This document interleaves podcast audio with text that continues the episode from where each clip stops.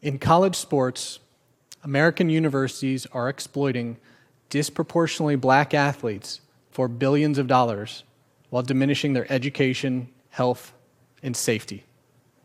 Let me start with a bit of history. In November 1984, an undersized quarterback from Boston College named Doug Flutie threw a game winning touchdown pass against the defending national champions, University of Miami. As the Hail Mary pass floated through the fall air in front of a packed stadium, millions more watched with excitement on TV. After the dramatic win, undergraduate application rates at Boston College shot up by 30%, revealing to universities the enormous marketing value of building high profile sports programs. That same year, the United States Supreme Court heard a case in which the universities of Georgia and Oklahoma challenged rules that limited the number of football games they could play on TV. Those schools saw the opportunity to not only make money by televising their games, but to also market their universities to the world. The Supreme Court agreed that the broadcasting restrictions were illegal, and schools began to negotiate TV deals worth millions. That case opened the floodgates to money in college athletics, and with it, ever growing conflicts of interest that prioritize sports over education, promote wins over health and safety, and reinforce the disturbing racial and economic inequities in our country.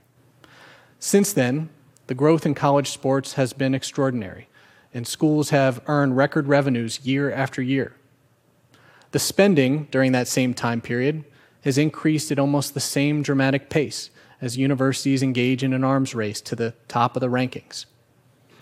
Massive expenditures on new stadiums, bigger staffs, and record salaries have made it appear on the books at least, that athletic departments are losing money while they build lavish facilities and make multimillionaires out of coaches and administrators.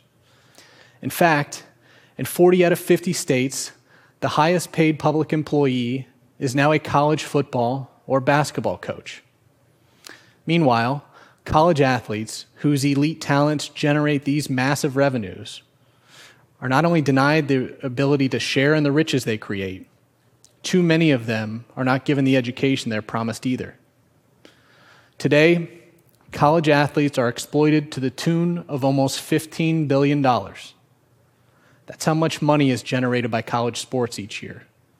And I'm all too familiar with the exploitation because I used to be responsible for enforcing it.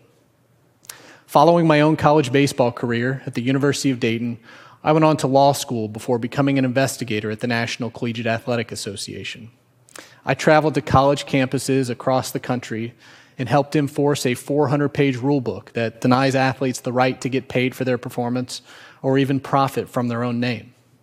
For instance, unlike the music student who, in addition to their scholarship, can get paid to record a song, or the English student who, in addition to their scholarship, can get paid to write a book, college athletes cannot profit from their talents or even take a free meal without being ruled ineligible and risking their scholarship.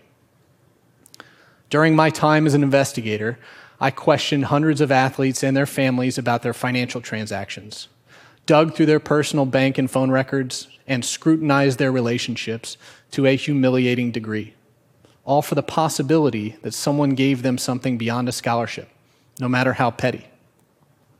In one case, I questioned Ohio State football players who received free tattoos and cash in exchange for memorabilia. The case received national attention and became known as Tattoo Gate, as if it were a scandal on par with political espionage. The players were suspended and had to repay the cash as well as the value of the tattoos.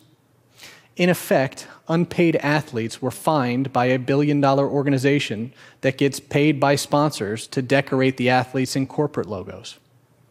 I was told my job was to promote fairness, but there was nothing fair about that. Shortly thereafter, I left the NCAA and started fighting for the athletes. It became increasingly clear to me that rules supposedly designed to prevent exploitation instead allow a collection of universities and their wealthy corporate sponsors to profit off the athletes, who are promised an education and lured by a chance at the pros, but who too often end up with nothing. Now, some people believe college athletes get a free ride. However, there is nothing free about risking health and safety while working 40 to 50 hours per week as you fight to keep your scholarship.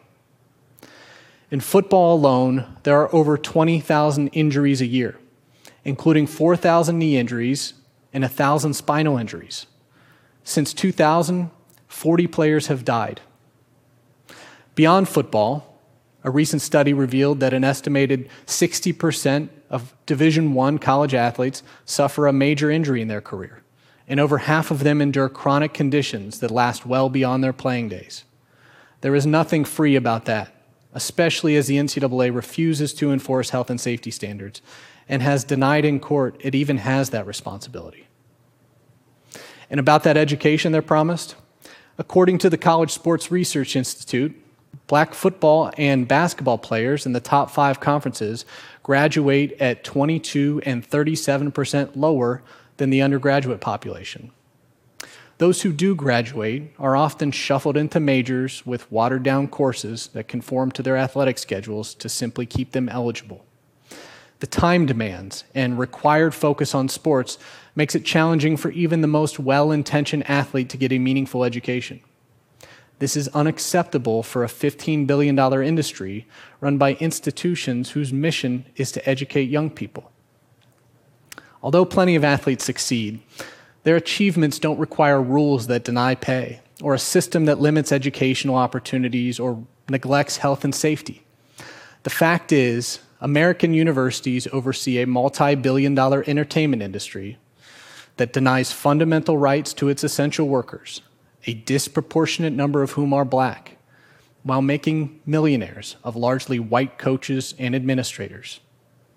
This dynamic has not only deprived many young people of a meaningful education, it has shifted generations of wealth away from mostly black families and represents the systemic inequities plaguing our society.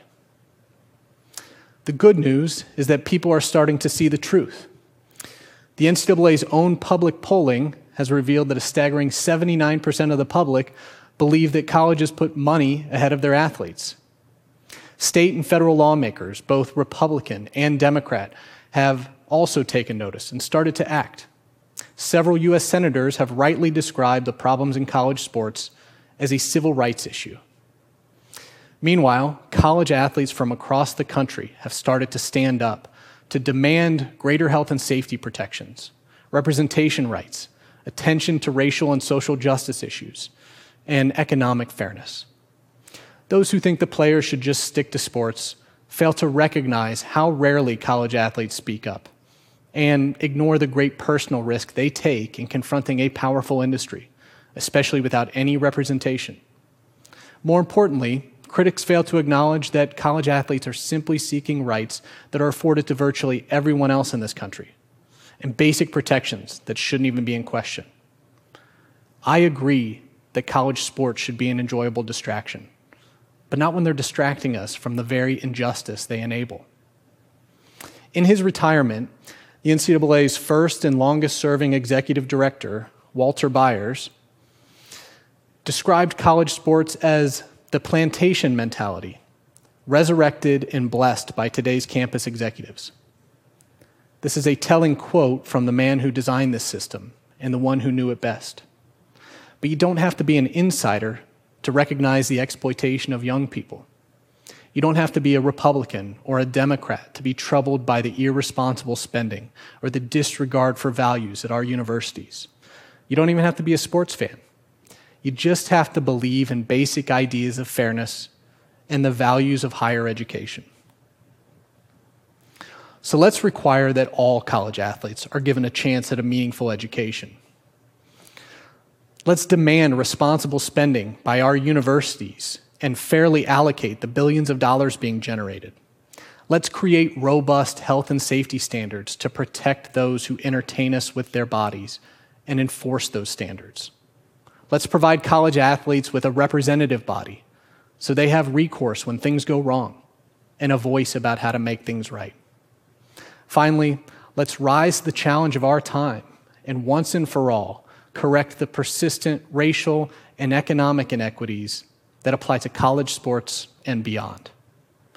Change is long overdue, but there has never been a better time than now.